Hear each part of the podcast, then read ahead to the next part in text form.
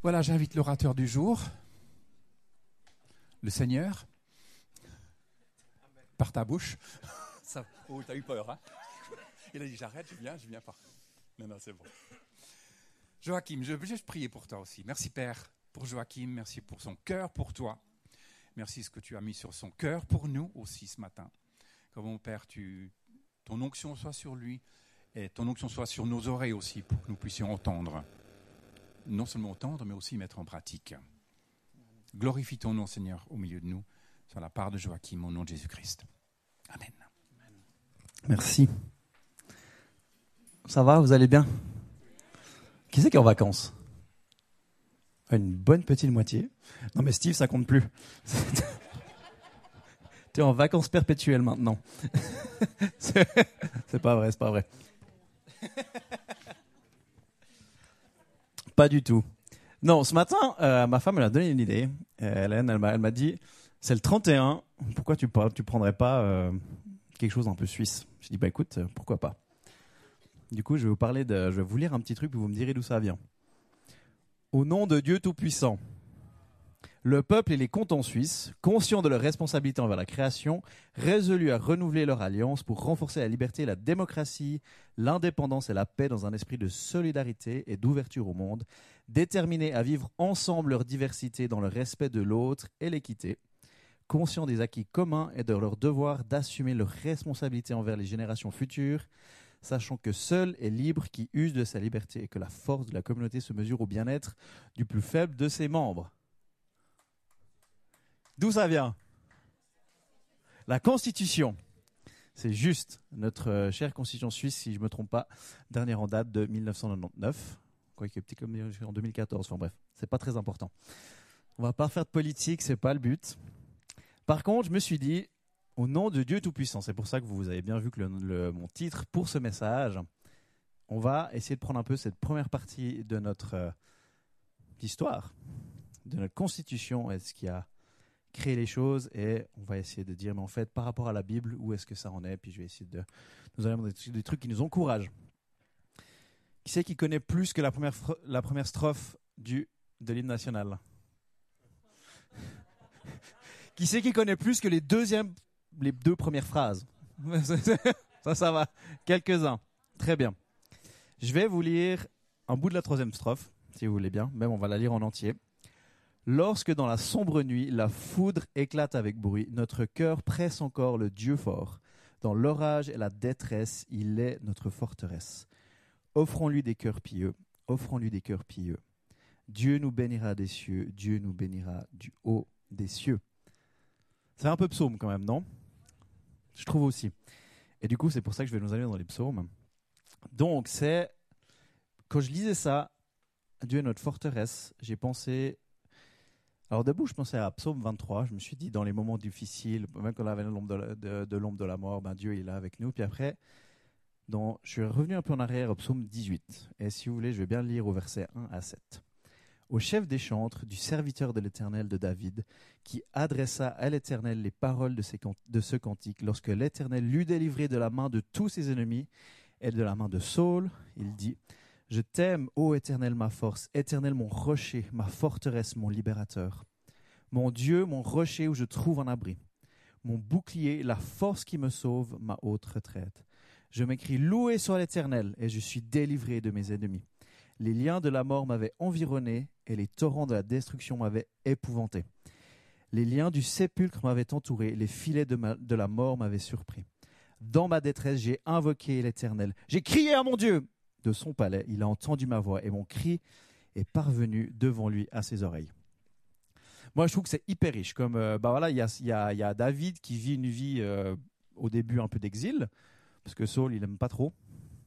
Il dit ce gars-là, il va prendre mon, il va prendre ma place sur le trône. Euh, on va plutôt essayer de le, lui enlever un, petit bout du, un petit bout du haut, littéralement. On va le zigouiller, exactement. Et là, on arrive dans une saison où David, il a traversé des temps, il a dû, se cacher, il a, dû, partir, et tout d'un coup, Dieu le libère. Et moi, ce que je trouve impressionnant, c'est que David, même dans les temps compliqués, on le voit dans les psaumes, alors les psaumes, ça fait du, haut en bas. Il y a des fois, David, il est au fond du bac, puis des fois, il est, il est presque au ciel. Mais ce que je trouve, c'est que il dit toujours ce qu'il pense. Ce qui m'intéresse, c'est qu'il a crié à l'Éternel. Et quand je, quand je pensais à crier, vous criez, vous criez quand? Vous me donnez des exemples. C'est quand vous criez en colère Ouais. La peur Quand on se fait mal La joie Quand on a un match Alors on voit les supporters. Federer Forever.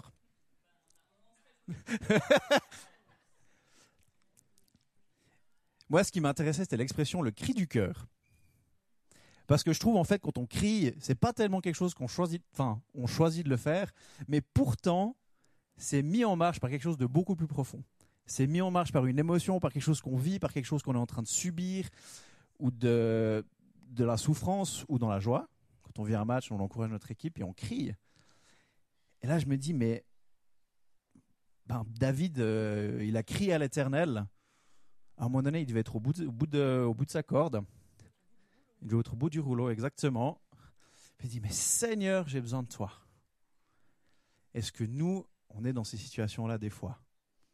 Ma question, elle est une de mes questions aujourd'hui, parce qu'il y en a plusieurs. Mais est-ce qu'on est prêt à crier à l'Éternel? Ou des fois, est-ce qu'on a peur de lui dire quand ça va pas? Des fois, je trouve que les psaumes, euh, on peut voir des fois David ou plusieurs personnes qui disent, mais, mais t'es où, Dieu? T'es où? Puis ils ont des situations où ils n'arrivent pas à voir Dieu, ils n'arrivent pas à sentir son action dans leur vie, puis ils se disent, mais euh, euh, tu me laisses au milieu, au, milieu des, enfin, au milieu de mes ennemis, je suis en train de me faire égorger au plus ou moins. Il y a vraiment des, moments où les psaumes, c'est pas toujours joyeux. Et nos vies, des fois, elles sont pas toujours belles. C'est pas toujours la vie en rose. Et pourtant, il y a toujours ce désir de rechercher à Dieu. Quand il écrit, quand il dit ces paroles, c'est qu'il y, a un côté, il y a une recherche. Il y a une recherche de sa forteresse, de sa haute retraite, de son libérateur. Du coup, c'est quand les moments qu'on crie à Dieu? Je vous laisse la question. Est-ce que vous avez envie de crier à Dieu? Vous pouvez le faire à l'église ou dans une forêt, comme vous voulez. Vers un ami, c'est possible mais je vous encourage à pas avoir honte de parler à Dieu mais en fait, t'es où? Là, en ce moment, j'ai besoin de toi. Dans ma situation, dans ce qui se passe, j'ai besoin de te sentir, j'ai besoin de te voir, j'ai besoin de voir ton action. Et être comme ce, ces psalmistes, comme David, quand ça va bien, de, monter nos louanges, de, de proclamer ce qu'il a fait pour nous vivre, et quand ça va pas, d'aller vers lui et dire, mais Seigneur, j'ai besoin de toi en cette saison, en cette situation. N'ayons pas peur de crier à l'Éternel, notre forteresse. Puis quand on ne peut pas crier, on fait quoi? Un deuxième point. On se range les... T'as dit quoi? On se range le sang. Je pensais à un truc un peu plus sympa. La prière. Est-ce que vous connaissez l'histoire de Pierre qui marche sur l'eau? Plus ou moins. Ceux qui connaissent pas, je vais la lire quand même. Alors, c'est dans Matthieu 14, au verset 24 à 33. La barque, déjà au milieu de la mer, était battue par les flots, car le vent était contraire. À la quatrième veille de la nuit, Jésus alla vers eux, marchant sur la mer. Quand les disciples virent marcher sur la mer, ils furent troublés et dirent C'est un fantôme Et dans leur frayeur, ils poussèrent des cris ah Plus ou moins. Jésus leur dit aussitôt, Rassurez-vous, c'est moi, n'ayez pas peur. Pierre lui répondit, Seigneur, si c'est toi, ordonne que j'aille vers toi sur les eaux. Et il dit, Viens. Pierre sortit de la barque et marcha sur les eaux pour aller vers Jésus. Jusque-là, tout va bien. Mais voyant que le vent était fort, il eut peur. Et comme il commençait à, foncer, enfoncer, il s'écria, Seigneur, sauve-moi. Aussitôt Jésus étendit la main, le saisit et lui dit, Homme de peu de foi, pourquoi as-tu douté?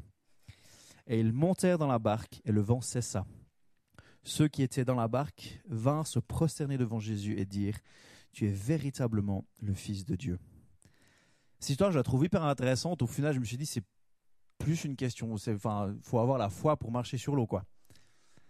Puis je me suis dit, en la lisant plusieurs. Et un jour, je la lisais, puis je dis Mais je suis pas sûr que ce soit forcément une question de foi. Je crois que c'est une question de où est-ce qu'on regarde ce que je trouvais intéressant dans cette histoire, c'est que Pierre, au début, il écoute Jésus. Jésus dit, ben viens. Puis Pierre, il se dit, bon, easy quoi. Coup, il commence, il sort de sa barque. Il marche, puis tout d'un coup, Il regarde ailleurs, puis il coule. Je voulais faire du théâtre dans ma vie. Mais il coule. Et pourquoi est-ce qu'il coule? Moi, je crois qu'à un moment donné, Pierre, il a décidé de regarder à ses circonstances plutôt qu'à Jésus. À un moment donné, il y avait la tempête, c'était fort, il y avait du vent, es au milieu de l'eau, tu dis, euh, c'est pas ouf comme sécurité. Puis du moment qu'il a tourné son regard à ce qui se passait autour de lui, bah là en fait il a perdu, il a perdu son, il a perdu son but. Il a perdu en fait ce pourquoi il était en train de marcher sur l'eau. Il s'est dit je vais jamais y arriver, il y a trop de vent. Et tout d'un coup ça coule. Et je me demande si deux fois dans nos vies c'est pas la même chose. Qui sait qui a déjà traversé des saisons pas ouf, un peu de tempête? Tout le monde Ok? À peu près. Et ces fois, c'est quoi notre, premier, notre, euh, notre premier réflexe? On est humain, on l'a tous fait. Ça va durer combien de temps? C'est juste. Euh, je vais jamais m'en sortir. Vous avez une autre idée? On pas le bout du tunnel. C'est trop compliqué. Pourquoi moi? Ouais, c'est clair. Il y a des moments où notre première action en tant qu'humain, en tant que personne, c'est de se dire mais euh, il y a tellement de trucs qui c'est impossible que je m'en sorte. C'est trop compliqué. Les, les, ou là, ça peut être dans la relation familiale. C'était tellement brisé qu'on va rien pouvoir euh, refaire. Il n'y aura pas de pardon possible. On peut imaginer au travail, on peut imaginer dans nos vies personnelles, dans, dans, nos couples, dans nos mariages. On se dit mais on est tellement loin dans dans le ressenti qu'on a l'un envers l'autre, qu'on n'arrivera jamais à restaurer ces choses. On est dans ces saisons qui sont tempétueuses et on n'arrive pas à en voir le bout. Et du coup, on coule. Parce que plus on regarde à ce qui se passe autour de nous et aux circonstances, plus on fonce dedans. Je sais pas, quand vous conduisez, c'est la même chose. Qui sait qui a son permis? Beaucoup de gens. Vous savez qu'on roule là, on regarde. Plus ou moins, nos yeux, ils vont dicter notre direction. Et je crois que c'est exactement enfin c'est pour moi un des points de ce passage, c'est que nos regards, là où on pose nos regards, ça, dirige nos vies. Ça dirige l'endroit où on se, met. Si on regarde à Dieu, si on regarde à ses promesses, à sa bienveillance, à son amour, à sa grâce qu'il a pour nous, ça ne veut pas dire que la tempête va forcément s'arrêter comme ça du jour au lendemain. Par contre, je crois que ça veut dire qu'on va pouvoir la traverser. Parce qu'il y a une seule vérité, enfin, une des vérités que je connais, c'est que les saisons, ça dure qu'un moment. C'est pas éternel. C'est une vérité. Les, moments qu'on vit qui sont compliqués ne sont pas éternels. Continuons à regarder à Dieu dans ces moments et continuons à dire, mais Seigneur, j'ai besoin de toi dans ces temps. J'ai besoin de ta grâce et de ton amour qui me guide. Parce que Dieu ne nous appelle pas à la peur. Dieu ne nous a pas donné un esprit de crainte, mais de force, d'amour, maîtrise de soi, de sagesse, comme vous le, comme vous le voulez. Puis je pensais à ça dans le un peu le contexte actuel, qui trouve qu'au niveau mondial actuel, c'est une saison plutôt euh, tranquille. Pas trop, hein. On commence à avoir peur pour notre nourriture, on commence à avoir peur pour le, papier toilette. Euh, L'essence et j'en passe. Mais dans les fêtes, on est dans une saison au niveau, au niveau global où la sécurité, elle n'est pas, pas là. Elle n'est pas ouf. Et ça nous pose la question, mais sur quoi est notre sécurité en fait? Sur quoi est-ce qu'on pose notre regard? Sur quoi est-ce qu'on pose notre confiance? Ça peut être euh, nos maisons, nos biens matériels, notre voiture. On se dit, ben, on a un peu de réserve, donc du coup, on va pouvoir tenir euh, quelques semaines. Pour ceux qui ont fait les fous et acheté 25 euh, sachets de papier toilette, vous avez, ça va aller. Vous n'êtes pas trop problématique à ce niveau-là. Mais on est dans des moments où c'est facile de se remettre à des choses terrestres pour mettre notre confiance, n'est-ce pas? Moi, je sais pas, enfin, euh, bah, notre travail, c'est une, sécurité, notre, euh, notre, notre, compte en banque, c'est une sécurité, le, le, garde-manger, c'est une sécurité. Enfin, on peut prendre tous ces aspects-là et c'est une sécurité physique. C'est vrai, pourtant, je crois que c'est pas là que Dieu veut nous appeler à être principalement. Il dit, mais peu importe ce qui se passe, je te fais confiance. Parce que moi, je suis convaincu que c'est qu'une saison. Ça va passer. Et peu importe ce qui se passe, on va en ressortir fortifié, grandi. Et je crois que si on fait le bon choix, on va en sortir avec une foi aussi, il sera décuplé. Parce que les saisons forgent le caractère et forgent notre foi. N'ayons pas peur, ayons confiance. Je voulais quand même parler un peu de. J'ai dit un titre au nom de Dieu Tout-Puissant. Et euh, j'avais envie de parler un peu de ça. Je trouvais que c'était important. Est-ce que quelqu'un sait euh, le mot hébreu pour Dieu Tout-Puissant Ancien pasteur, vous n'avez pas le droit de répondre. je déconne. El Shaddai. Yes. El Shaddai. Du coup, je me suis un peu, euh, je me suis un peu, euh, j'ai essayé de lire un peu sur El Shaddai. Alors c'est, c'est un peu complexe l'hébreu parce que tu as 25 académiciens, puis les 25 ils vont avoir, ils ont vu une petite virgule à gauche ou à droite, puis ils vont se dire c'est pas ça exactement ce qu'il voulait dire. Mais on peut trouver plusieurs significations que je trouvais qui étaient, euh, qui étaient intéressantes et bonnes pour ce qu'on est en train de vivre en ce moment. El Shaddai, c'est celui qui surpasse. Il est plus puissant que. Puis pour le côté un peu plus féminin, ça peut aussi dire vouloir dire le saint, donc euh, maternel. Hein. Et puis ça, c'est celui qui nourrit, qui donne la vie. Moi, je trouve hyper intéressant parce qu'au final, on dit Dieu tout-puissant, puis ça fait un peu, euh, un peu mal, euh, un peu masculin, genre oh, j'ai de la force. Excusez-moi du. Mais pourtant, il y a dans ce mot El Shaddai, il y a un côté puissance et il y a un côté bienveillant, qui nourrit, qui donne la vie, qui prend soin. Et moi, je trouve que c'est tellement plus riche de le voir dans cet aspect-là, dans ce qu'on vit, dans, dans ce qu'on proclame en fait sur notre pays. Parce que du coup, on proclame au nom du Dieu qui, surpasse, au nom du Dieu qui donne la vie, au nom du Dieu qui nourrit. Et puis ce nom, il est utilisé sept fois dans l'Ancien Testament, comme c'est de l'hébreu, on ne va pas trouver dans le Nouveau.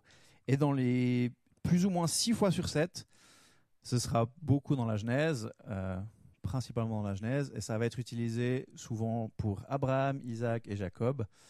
Et toujours, presque toujours, six fois sur sept, ça va être en relation avec l'alliance, en relation avec les promesses que Dieu a faites à Israël d'être une nation grande qui va multiplier, qui va fructifier. Et ça, je trouve hyper intéressant. Parce que du coup, il y a cet aspect puissance, il y a cet aspect bienveillance et prendre soin. Et en fait, chaque fois que c'est utilisé, c'est utilisé dans une promesse que Dieu a faite avec son peuple. Dans une alliance.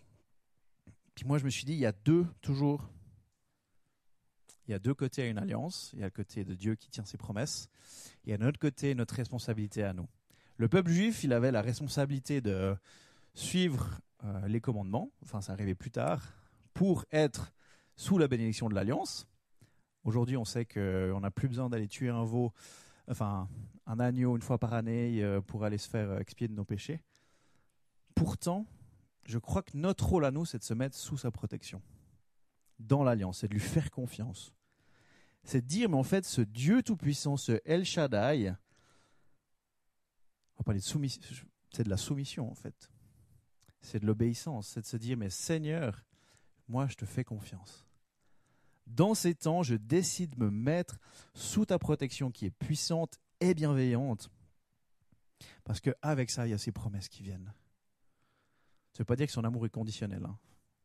Mais par contre, je crois que quand il y a une forme de soumission, d'obéissance à Dieu, il y a quand même un petit quelque chose en plus. Déjà pour nous, ça nous rapproche de lui,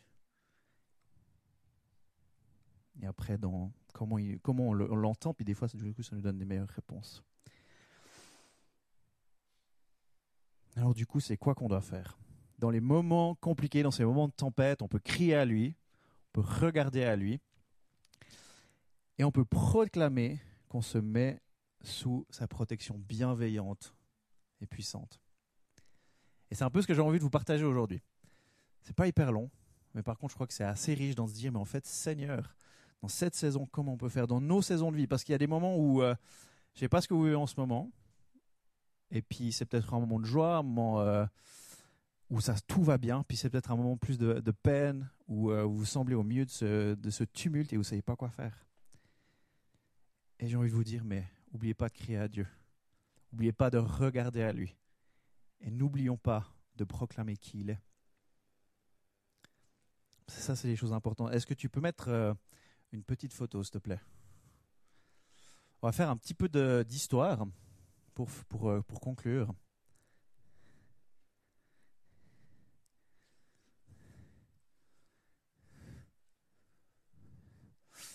qui sait ce qu'est ce bizarre personnage?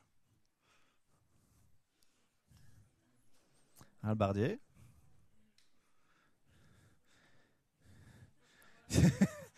Moi, je trouve que le dessin est pas. Quelqu'un a une autre idée Steve a dit un Albardier. C'est pas un des trois fondateurs, mais bonne idée. C'est un mercenaire suisse qui évidemment utilisait des halbardes.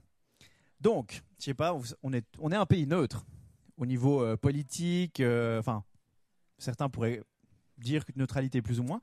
Ça, c'est une autre question. On va pas rentrer en politique. Par contre, dans les années, dans les, dans euh, les ans 1300, 1500, ben, les Suisses n'étaient pas tant connus pour la neutralité en fait. C'était plutôt l'inverse. Le mercenaire suisse, c'était, euh, un peu une brute. C'était, euh, on disait un peu des, des, mont- des montagnards sauvages. Ouais, non, mais on était considérés comme des sauvages par, par l'Europe. Et puis, mais ce qui est incroyable, c'est que ce mercenaire suisse, tout le monde en avait peur. L'Euro- enfin, euh, la France, l'Italie, on pourrait prendre des grosses puissances de l'époque. Ils quand ils savaient qu'il y avait des mercenaires suisses dans la, le, le camp d'en face, eh, les chocottes. C'est vrai. Vous imaginez, l'Europe avait peur des Suisses. Pas de politique, hein. Bref. Mais ce que je trouve incroyable, c'est que ça, en fait, c'est notre histoire. On a une histoire de neutralité, mais avant ça, on a une histoire de guerrier. Et moi, je trouve que c'est hyper intéressant parce que on a dit ces choses. On a, parlé de, au nom du Dieu Tout-Puissant, du Dieu qui est notre forteresse, qui est notre refuge. C'est des termes assez militaires, je trouve, quand même. De Dieu à qui on regarde, Dieu qui nous met sous sa protection. Et en même temps, dans ce début de cette constitution, au nom de Dieu Tout-Puissant, moi, je trouve qu'il y y a un acte de proclamation, en fait. Et je trouve de force. Et je trouve que, ben, mine de rien, être guerrier, je trouve que c'est quelque chose qui nous rapproche pas mal de, cette dynamique-là. Et on a ce mercenaire suisse qui faisait peur à tout le monde, à l'Europe entière, parce qu'en en fait, ils étaient super, euh, c'était des très bons stra- stratèges. C'est plus ou moins les premiers qui ont réussi à arrêter des charges de cavalerie lourdes à l'époque, alors que ça foutait les boules à tout le monde. Et un autre aspect, c'est qu'ils abandonnaient jamais. Ils étaient connus pour être on y va. Si on nous a appelés, on y va jusqu'au bout. Alors que d'autres, ils fuyaient avant. Le mercenaire suisse était connu parce qu'il avait, il du, la niaque. Il avait la niaque. Et je trouve qu'on a besoin de ça. Parce que des fois, on s'est un peu endormi sur nos lauriers, et puis c'est un peu dans notre culture de dire Oh, mais ça va aller. Ni pour ni contre, bien au contraire. Mais vous savez quoi? Dieu nous appelle pas, nous appelle pas à être passifs. Dieu nous appelle à proclamer des choses, à être un peu ces, ces mercenaires suisses qui allaient au combat, qui allaient gagner des combats.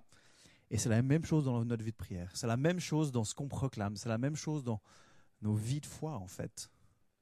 Et j'avais envie, de nous encourager, nous dire, puis même presque nous forcer. Ayez de l'agnac. Ayons de l'agnac. On peut pas rester là où on est, rien faire, alors que le monde autour de nous est en train de s'écrouler. Le, le- il, y a tout, qui- est en train de s'écrouler. La famille, le, le couple, on peut imaginer tous les aspects qu'on voit qui, sont en train de tomber, mais, mais ils sont en train de se casser. Puis nous, comment est-ce qu'on réagit à ça? Est-ce qu'on regarde ça de loin, puis on se dit, ben, j'espère que Jésus, tu vas faire quelque chose Ou on se met en action, on prie, et puis on se met en action aussi physique pour faire une différence. Mes amis, on est obligé de le faire. Si on ne le fait pas, on manque un appel de Dieu sur nos vies. Dieu nous a pas appelés à être un club de, qui regarde de loin ce qui se passe. Dieu nous a appelés à faire une différence là où on est. L'Église, c'est pas un club. L'Église, c'est le plan de Dieu pour, pour, pour faire une différence dans nos communautés, dans nos vies, dans nos familles. Et on a un appel à prier et on a un appel aussi à faire une différence au niveau de la société. Donc soyons ces gens qui se mettent en action, qui, euh, ces guerriers qui prions, ces guerriers qui se mettons sous la protection d'El Shaddai, qui allons de l'avant. C'est un peu ce que j'avais envie de vous partager aujourd'hui. On a un héritage de guerrier, on a un héritage où on doit se mettre en avant. On doit continuer à prier pour les choses qui se passent dans ce monde. Euh, l'équipe de Longe, si vous pouvez venir, j'avais envie qu'on prenne un petit moment de, proclamation. C'était important que aujourd'hui, ce soit pas juste, euh, un, pas juste un message, mais en fait que ça vienne transformer nos vies, ça vienne transformer notre pays. Et je crois qu'il y a tellement de sujets qu'on pourrait proclamer, prier pour. On peut proclamer pour la politique. Moi, j'ai envie de dire aussi pour le temps. Nombre d'agriculteurs qui sont là aujourd'hui, on a besoin de pluie. Il y a tellement de sujets sur lesquels on doit proclamer le nom de Dieu. Et euh, vous pouvez le faire comme vous voulez, si on veut vous mettre à genoux, si on veut vous lever, si vous avez envie de rester assis. Sentez-vous libre. Et si à un moment donné vous avez quelque chose sur votre cœur que vous avez envie de proclamer, je vous propose de vous lever. Vous venez devant. On va le proclamer à haute voix. Ne restez pas silencieux si, quelque chose, si Dieu met quelque chose sur votre cœur. On est appelé à avoir de la voix. Donc on va juste euh, avoir un petit, un, un petit fond musical.